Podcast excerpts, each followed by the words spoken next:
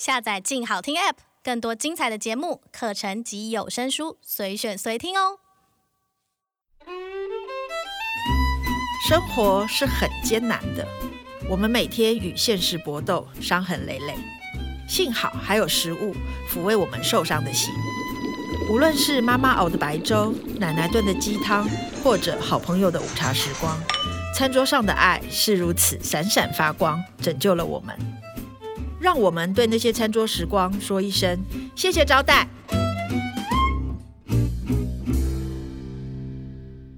Hello，各位亲爱的听众朋友，大家好，欢迎收听由静好听制作播出的《谢谢招待》，瞿欣怡与作家友人的餐桌时光，我是小猫瞿欣怡。今天邀请到的来宾，我实在是非常的喜欢他，因为他就是你知道我是射手座，所以我就是一个很仗义直言、路见不平不拔刀会很难受的人。但是我今天邀请到的这位来宾，就是连我这个射手在他旁边都会被他的正义感惊吓跟感动。像是呃，我们之前在做同婚运动的过程中，有好几次在大舞台上，然后呃，我们需要一个作家上台为同志发声，我就会传简讯给他说：“请问你可以帮忙吗？”他不到十分钟内就出现在我身边，说：“当然可以，我要上去为同志讲话。”然后有一次在餐桌上，我也是差点被他吓死。就是在推同婚的时候，有很多反同的声音，然后我们就一群好朋友在吃饭，其中有一个朋友就是对同婚持保留态度，其实就是反对的意思。然后因为碍于主人的颜面，所以我就很客气的想说，好啊，虽然他反同婚，但我也不方便多说什么，我就讲个两句就算了。结果 今天邀请到这位来宾，竟然仗义直言跟那个人杠上，我就真的非常的喜欢他。其实我真的对这件事情。非常非常的感动，因为大家都说餐桌上不要得罪朋友，可是韩良义，我今天邀请到的这个好朋友，竟然在餐桌上为我们仗义直言。我们欢迎良忆。啊、呃，小猫取信也好，其实我不是仗义直言，我觉得我就是个鸡婆。我听到说你搞什么名堂啊，同婚关你什么事啊？人家要结婚，你管很多哎、我就会忍不住就要讲。虽然我自己并不是所谓同志，可是我觉得大家都是人啊。我凑巧喜欢男生，那你凑巧喜欢女生，有什么关系？干你什么事啊？所以我就讲，就鸡婆了。好，不过这也不是我们今天要谈的话题，所以我还是把它收住。不过这是一个餐桌上的小故事，我我就是一直记得这件事，非常非常的感动。嗯、而且我觉得梁毅很有趣。我们上一次吃饭，大家都以为什么什么两个爱吃的人吃饭或美食家一类，一定去吃大菜。就韩梁毅带我去吃咸酥鸡。好吃的咸酥鸡耶，拜托！你那时候说要去吃炸物的时候，我以为是居酒屋，你知道？嗯、结果我去就真的傻眼，是一个东区巷子里的小摊贩。嗯，但是真的很夸张，我们坐下来竟然可以点 cheese 牛肉卷。就是咸酥鸡摊的起司牛肉卷，而且真的超好吃，而且还可以配葡萄酒。对，它还有卖葡萄酒。对，他就良忆就说：“哎、欸，我们来喝个白酒吧。”就我们就点了一支白酒，坐在东区的巷子吃咸酥鸡，然后喝白酒，而且那个是吧台。对，对还有露天哦，在台北市还可以露天吃咸酥鸡、喝白葡萄酒，你看超妙的，厉害。对，嗯、而且我喜欢梁毅是梁毅的美食，或者是在写食物，都不是在写。但大菜，我相信你一定会做会吃，然后也常吃。可是我最喜欢梁姨的是他那个书中的日常的气味，就是呃。我最喜欢很良忆的一本书是罗西尼的音乐厨房，所以那是你的第一本书啊。是我开始写食物的时候是写食物跟记忆跟生活，可是后来因为写专栏主持，我之前有主持一个古典音乐的节目，然后那个音乐是跟食物结合的。那因为主持节目就开始写，把音乐跟美食放在一起。就出了第一本书。那说句实话，小猫，你知道吗？我出那个音乐跟美食哦，人家都以为是气化出来的一个创意，其实不是，那是我生活的一部分。对，我很喜欢那本书，是因为它很日常，而且那些菜真的很简单。对，因为我男的我也不太会，或者我 会我也懒得做。我其实就是我应该这样讲了。我觉得饮食啊，因为我一直很钦佩我最喜欢的一个饮食作家是一个美国人叫费雪 （M.F.K. 费雪）。那费雪他有一段谈话啊，书中有写到，因为我有翻译他的书，是我深深觉得认同的。他说：“我们人既然生下来就要吃。”才能够活，为什么不好好的吃，吃得津津有味，吃得优雅？那这里他讲的优雅啊，不是说要很假仙的在那边啊，餐桌礼仪不是那个意思，而是说当你要吃的时候，就专注的吃。既然你已经要吃，你同样是吃一碗，好比说肉燥饭，我们就好好的吃一个。米饭也煮的好好的哈，米好好的挑，肉燥好好的卤，这样子的一碗好吃的肉燥饭，对于我来讲，我会觉得比一个随便很粗率制作的什么鲍鱼的东西要来的更合我的胃口。而且我常常觉得食物跟生活息息相关。当然我们。刚刚我讲到说，你既然活着就要吃嘛。小猫，你刚刚讲说，为什么我比较喜欢写日常生活和日常食物，是因为我就是希望能够讲的大一点，就希望传达出来，就是美食是生活的一部分，而美食不是你想象中的鱼子酱、鱼翅、鲍鱼，而是就是好好的做、细细的品味的食物就可以叫做美食。对，因为我记得。罗西尼的音乐厨房里面有一道菜，后来我也常做，就是红酒炖牛肉。我一直记得那个场景，哎，就是下着大雨的下班的时候，在东区，然后都是车，都是人。结果你已经很累了，可是你还是跑去超市里面买了洋葱，买了番茄，买了牛肉，因为 红酒炖牛肉的材料很重，是提的非常重的东西回家，然后听布拉姆斯，花三四个钟头炖一锅牛肉，好好的吃一顿饭。是。嗯，其实因为我是希望人能够，呃，尤其以前做上班族的时候，其实上班时候当大家都会很多的压力哦，就是在这个压力的环境当中，我更希望自己的生活能过得细致一点。我所谓细致一点，不是指你去买很昂贵的呃食材，或者买很昂贵的名牌包，或者说餐桌上一定要有漂亮的餐具，那个有很好，没有，我觉得最重要的说，活得细致一点，是你活得有感受。你可以随随便便的去买一碗面回来吃，当然有时候我也蛮爱吃好吃的掐米的。可是就是越是在那种下雨的傍晚，我一直到现在还有这样的可能。越是在我白天很忙的时候，我觉得呃，我必须要转换白天的忙碌的工作状态，我想专注在烹调这个事情。那既然我已经要做菜，为什么不做的好吃一点？对啊，既然都要做，是啊，所以就红酒牛肉。听起来很复杂，其实是一个非常疗愈的菜，因为你只要材料对了哈，就而且红酒炖牛肉你不用买很贵的牛肉，因为炖菜的好处就是它可以地久天荒的这样子炖到本来很粗的肉可以炖的很烂很好吃啊，那个是我觉得很容易做的东西，然后而且在炖肉的过程当中，它有很多香味会释放出来，对于我来讲这是。呃，远比精油更好的芳疗。哎，我也是哎。我在写稿的时候，如果是一个比较长的时间，然后我又确定我会在家吃饭，是我最近就是忙到没有时间在家吃饭，都不能煮饭，觉得很懊恼。可是我就会去炖一锅什么，比如说罗宋汤，嗯，比如说卤一锅鸡翅或者什么，然后豆干。而且我的书房的门正对着厨房。没事就会一直闻到那个香味，然后写累了就起来弄一下那个卤锅，就觉得很、啊、好幸福、愈的，对不对？而且很有成就感。尤其像小猫，我跟你两个人都是从事文字工作为主嘛，哈。那文字工作其实就有一个非确定性，你今天觉得写的很顺，第二天一看，我这写什么鬼东西啊？会有这样子的一个困扰。可是我们活在一个瞬息万变的时代，世间有太多不确定的事情，可是烹调是一个很确定的事情。烹调就是说你好好的做。它的失败的可能性会很小，你专注的做。还有讲的最简单一一点嘛，一条鱼，就算你煎的很烂，它还是一条鱼，它还是鱼的味道，它不会变成牛肉，是不是？不过关于这一点，就是。如果有时间可以做菜才做。我有一阵子很急躁就去做菜，嗯、你知道有多难吃吗？哦，不可以，不可以，不可以，真的不可以。当你很急躁的时候啊，我觉得你就去外卖一些好吃的肉燥饭回家，都还开心一点。对，连煮绿豆沙都变成灾难，是我相信。不过这么会做菜的梁毅，像你刚刚讲日常，很多都是台湾的日常。是像你嫁到荷兰的时候，你要怎么去怀念家乡？因为欧洲不太容易买得到。日常的食材，因为我很喜欢看你跟梁璐写的，嗯、像梁璐的那个《梁璐家之味》，我就知道你们从小吃哪些食物，吃江浙菜，吃台菜。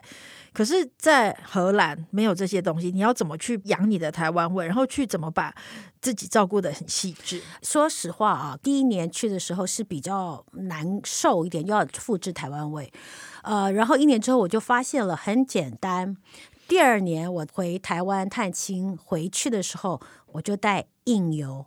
哦，黑豆酱油印油，因为印油是我认为是标准的台湾味。因为中国大陆产的酱油跟香港的酱油跟新加坡的酱油都没有印油的那味道，为什么呢？因为他们的酱油是黄豆加上小麦或纯黄豆酿制，可是我们台湾的印油是用黑豆酿制的。因为台湾在早期哈，真的很古早时代，呃是没有用黄豆。呃，酿酱油都是用黑豆，所以很多古早的菜色，你要制造那个古早的台湾味，就放硬油就对了。那次之后，我每次从台湾回到荷兰啊，呃，我会带台湾的米啦。然后在台湾的这个印油啊，那我每次打开那个一看，还有米粉那类东西，我打开来又想说，还好没有被检查，被检查的话，你想说你逃难还是怎样？你怕没饭吃嘛？怎么回事啊？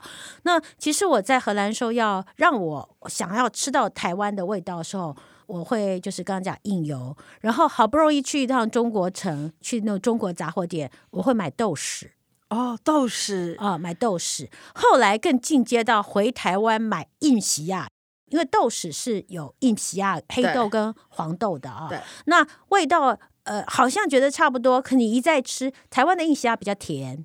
但是不好意思哦，印西亚是可以带入关的吗？你不管啊，你就一直要放在那个箱子里面。哦、我我我从来没有想过，哎，会被管吗？不会吧？它是熟的东西。如果是干的应该可以，但是湿的是可以带的哦。你就放在罐子里面，然后我跟你讲啊，我对待这些酱油什么东西哈是绝对非常慎重。我会一层一层包上的那种呃所有的泡棉啦，然后外面会那个塑胶袋，然后最后还会包衣服，裹一层衣服，裹一层衣服，把它当成五大酒庄的葡萄酒的等级来对待的。我对酱油对印油是这样子的。我有一个朋友非常好笑，他也爱下厨，嗯、可他去北海道。读书的时候，他竟然会自己做贡丸，还会炒肉松，然后还学会做猪肉干。嗯、我每次都觉得留学生也太厉害了吧，真的很厉害。不过我有一样东西是在国外吃不到，然后我很想念。呃，在荷兰的时候，我有自己做的，那就是肉羹。肉羹啊，因为幸好在那边买得到冷冻的鱼浆。哦，有鱼浆，有有鱼浆就还好。对，就是好不容易去中国店，嗯、因为广东人也有用鱼浆啦。所以你买得到鱼浆，哦、我如果说有幸买到鱼浆的时候，我就会拿来做肉羹，还有鱿鱼羹。可是买得到鱿鱼吗？哦、可以用透抽那个，你就用花枝，新鲜的花枝，就自己告诉你，这就花枝羹。还有虾仁，虾仁，虾仁羹，总之只要是羹就好了。还有我会自己做，呃，从台湾带那个红面线，然后做蚵仔面线，蚵仔面线也可以，可是没有我们台湾的鹅啊，我们有 mussels。所以那时候非常奢侈的用台湾很难的蛋菜来 做，好奢华米丝。我刚想的更高级，我说你用生蚝吗？不会吧？我有曾经哦，我用生蚝，后来发现效果很差，因为蚵仔就不能那么大力，你知道吗？那么大力的鹅啊很恶心，要分三口哎，不行，恶心。蚵仔米线，蚵仔一定要小食鹅，对，小是的。所以后来就发现，那还是用蛋菜好，起码一口一个。你用蛋菜做蚵仔米刷是，然后从台湾带回那个红面线去，带去不会都碎了吗？就好好的包啊，你知道，就跟 五大酒庄的酒的等级给它包的好好的啊。我跟你讲，人哈，我常常有时候开玩笑的讲，就是人为财死，鸟为食亡。我是鸟，你是鸟，我也会。我我是从日本带很多酱油回来 啊哈，然后也是用泡棉，然后再用是。纸，然后再用衣服裹成一大包，整个行李箱都是，样对，一样，而且必须带回来，这样是，而且要放在大皮箱里面，对皮箱最好用硬壳的。这样 那你在荷兰做台湾菜，你的荷兰老公赏光吗？他喜欢吗？哦，他很喜欢。呃，因为荷兰人哈，川的荷兰菜有一个特色，就是没什么味道。鱼呢，白肉鱼用水温温煮，然后加上那个奶油白汁，哎呦！然后说一句实话，这是真的事情。我跟我先生刚认识的时候，他知道我是食物作者啊，他送我一本英文的荷兰传统菜的食谱，然后他用英文跟我讲说，Under one condition，就是在一个条件之下，我送你这个食谱。我想是什么条件？他说永远不要做里面任何一道菜给我吃。不是开玩笑，他是半开玩笑。可是后来他跟我讲说，传统荷兰菜真的没什么味道，他自己不太喜欢。可是后来我有看的食谱，我就明白了，我后来我有改良做一些荷兰菜给他吃，他觉得很好吃。那至于台湾菜或者中国菜，他很喜欢，因为很有味道啊。然后因为他以前吃的中国餐厅，他没有那么喜欢，是因为餐厅菜比较油腻哦。国外的，尤其国外餐厅都很对，味道很粗。但是我们在家里做家常菜，我们油不会那么多。对。然后不会那么腻，然后没有那么多味精让他吃的不舒服，所以后来我这也是真的啊。以前在荷兰的时候，因为做西菜比较快，比较方便，我做西菜比较多。我若隔个大概是十天、七八天、十天没有做中国菜，我先就会说：“哎，我觉得我们好像很久没有吃中国菜。”我就懂了，当天我就会做 Chinese food 给他吃。真的，我就我以前常常出国的时候，也会很怀念中国菜或台湾菜。对，我有一次在英国的乡下找到一间中国餐厅，嗯，可是因为那个真的太贵了，然后我就瞒着摄影，偷偷去买了一碗馄饨，坐在公园的角落吃，不要让他知道。而且你知道很冷，很冷，然后我就真的好想喝一碗热汤，我只买得起一碗馄饨汤，我就偷偷的在公园吃，不分人家，好，不分人家，没有啦。后来我留了两口给他。然后有一次很想要吃，因为我觉得国外的中国餐厅真的很恐怖。我也是在土耳其，嗯、土耳其就是一直吃烤肉，一直吃烤肉，一直吃烤肉。然后我已经吃了两个礼拜，后来我就回到伊斯坦堡，我就说我不管，我要吃中餐。嗯、我们就去了一家中餐厅，我就点了蒜泥虾。嗯，它上面铺的是蛋白，你能相信吗？真的是疯掉！我跟你讲，所以啊，异乡游子哈，开始做中国菜或者台菜啊，其实都是迫不得已。在台湾受外食很容易，然后你到国外去，第一外食很贵，吃中国菜也很贵，然后你又吃到的是那什么鬼东西呀、啊，那不如就自己做。对，因为那梁毅可不可以分享一两个菜，是在海外的听众他可以轻松取得食材，比如说在欧洲或美国，他都可以在超市买到，然后又不会太难，就是他如果是厨艺零也可以做的菜。我讲两道好了哈，第一道就是炝锅荷包蛋。荷包蛋大家会吧？啊，荷包蛋你要煎到全熟，煎到全熟好处是，你就算蛋黄煎破了，也没有人会在乎。荷包蛋煎个三四个哈，如果是你一个人的话，煎两个啊啊，如果是有一盘的话，三四个、四五个、五六个都可以。煎熟，煎到这样恰恰的之后呢，把它捞出来，切块。啊，这比炒蛋要容易，而且香。然后再下来呢，你就可以，你家里有葱，因为现在在国外很容易买到葱，因为他们把青葱当成沙拉的材料。你青葱切断，然后放上蒜头，如果买得到红辣椒或者干辣椒，切一点下去，然后起油锅。你刚刚煎的荷包蛋不是还有油吗？那个油你再加一点点油，随便什么油，你高兴什么油什么油。然后先下蒜头，再下。辣椒，最后下葱白，炒一炒之后香味出来呢，你再把蛋放回去，然后如果你有我们台湾的酱油很好，台湾酱油带点甜味，直接呛一点酱油。如果你只能买到中国的酱油或者是香港的酱油，它不够甜，没有关系，呛一点酱油，加一点糖，然后再把葱青色的那一部分葱段放下去炒一炒。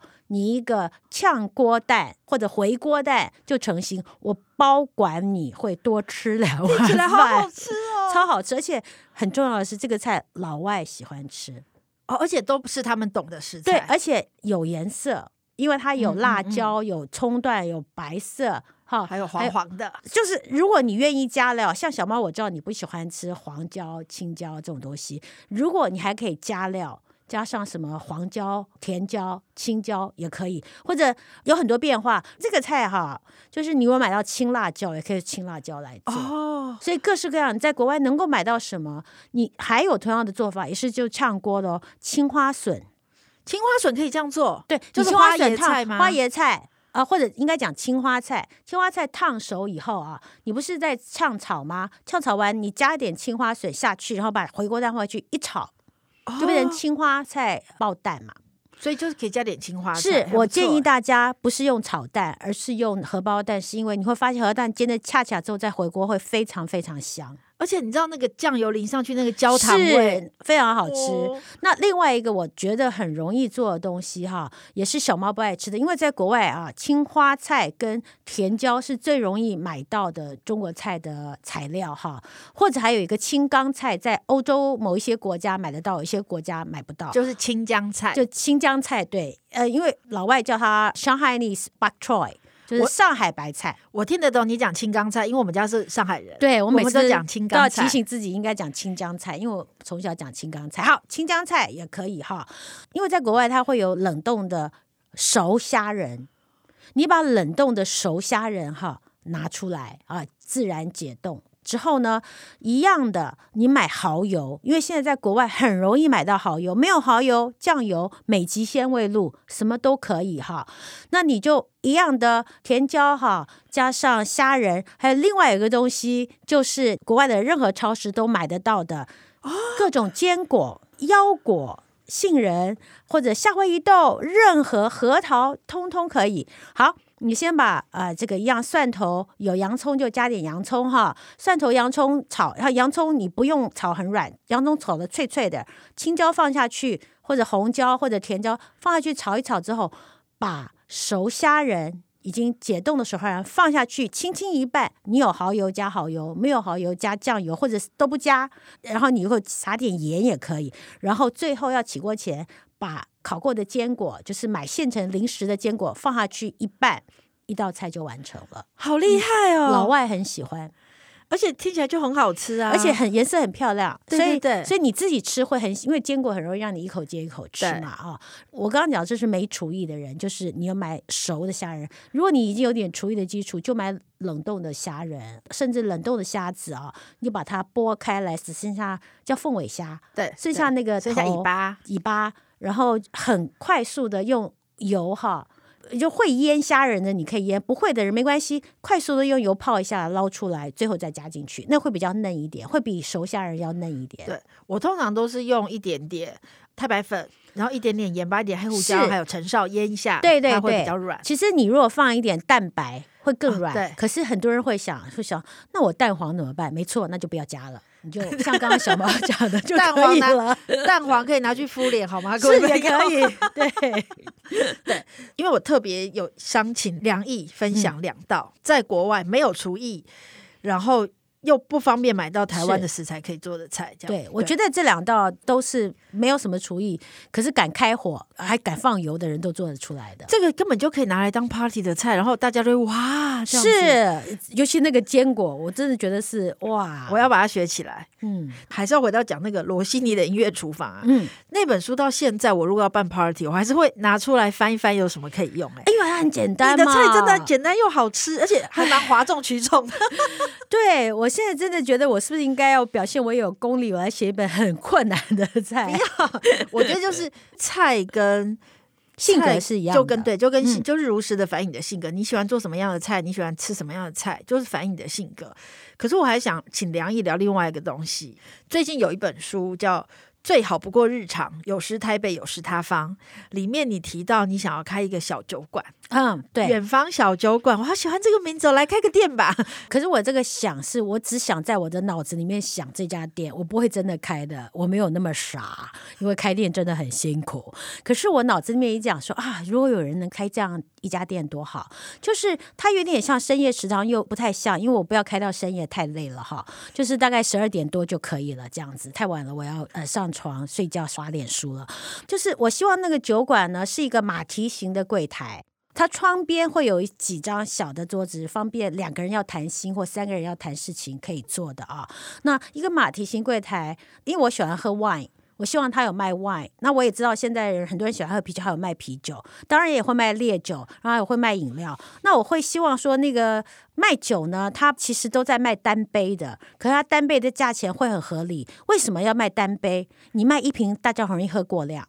那我希望喝过量很容易生事。那我觉得来到这个远方小酒馆，大家还是轻松的吃饭，轻松的喝酒。那我希望他的菜是有中有台有西。甚至有南洋，就是很混搭，非常强烈的反映出来这个主厨者或者这个主人的风格。他很可能会有什么节瓜拌鸭赏，类似这样子的东西，或者烤节瓜，然后可能会有鸭赏，可能会有呃这个。湖南腊肉做的东西，就是总之就是他自己的发想。那他也可能会有像你讲的红酒炖牛肉，因为红酒炖炖一锅，你也吃一个热热的一个当小菜。我希望它是一个每一个菜它该有有的味道，它有，不会说为了混搭而变成太倾向东方或太倾向西方啊。然后菜很适口。然后每天的菜可能不太一样，看市场上有什么它就有什么，可是会有几个固定的菜在那里，因为一个餐馆一个酒馆一定要有固定，大家会很怀念，都很想的，那其他就随便这个主人怎么样。